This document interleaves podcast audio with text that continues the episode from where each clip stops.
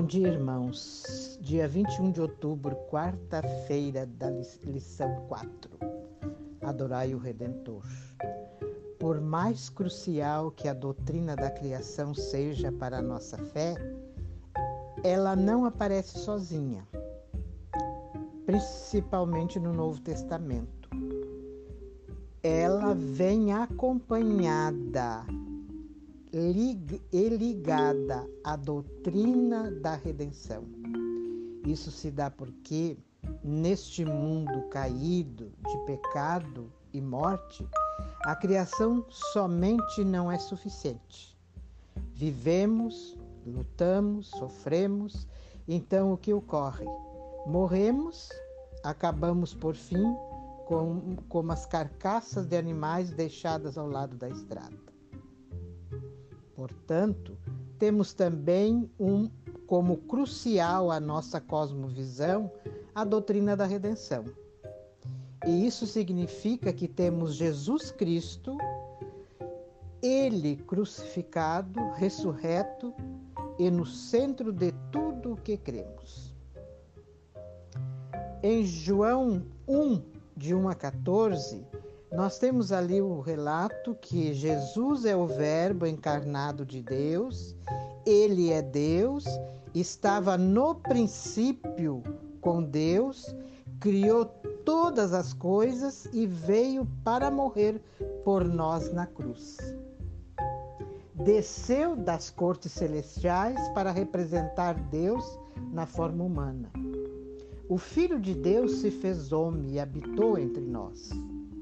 Nele estava a vida, e a vida era a luz dos homens.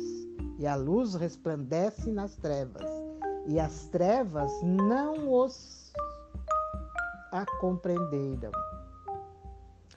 Ali estava a luz verdadeira, que alumia a todo homem que vem ao mundo. Estava no mundo, e o mundo foi feito por ele e o mundo não o conheceu. Veio para que o era seu e os seus não o receberam, mas a todos quantos o receberam, deu-lhes o poder de serem feitos filhos de Deus. Observe também a primeira mensagem angélica.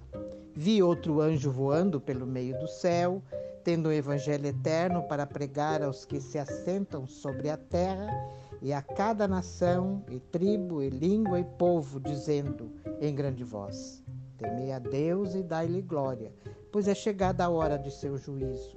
E adorai aquele que fez o céu e a terra e o mar e, e as fontes das águas. Observe que o Evangelho eterno está diretamente ligado a Deus como Criador. E quando percebemos que o Deus que nos criou é o mesmo Deus que, em carne humana, levou sobre si o castigo pelos nossos pecados, não é de admirar que sejamos chamados a adorá-lo. Que outra resposta haveria de nossa parte ao percebermos quem realmente é o nosso Deus?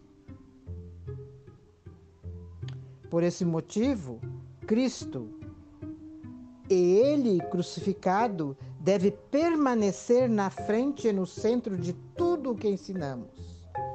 O ensinamento que, na verdade, também deve incluir a sua segunda vinda, pois sem ela, a primeira vinda de Cristo não traz todo o benefício que esperamos.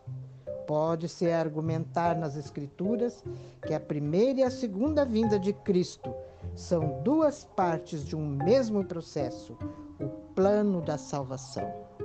Temos, irmãos, um Deus Criador e um Deus Redentor.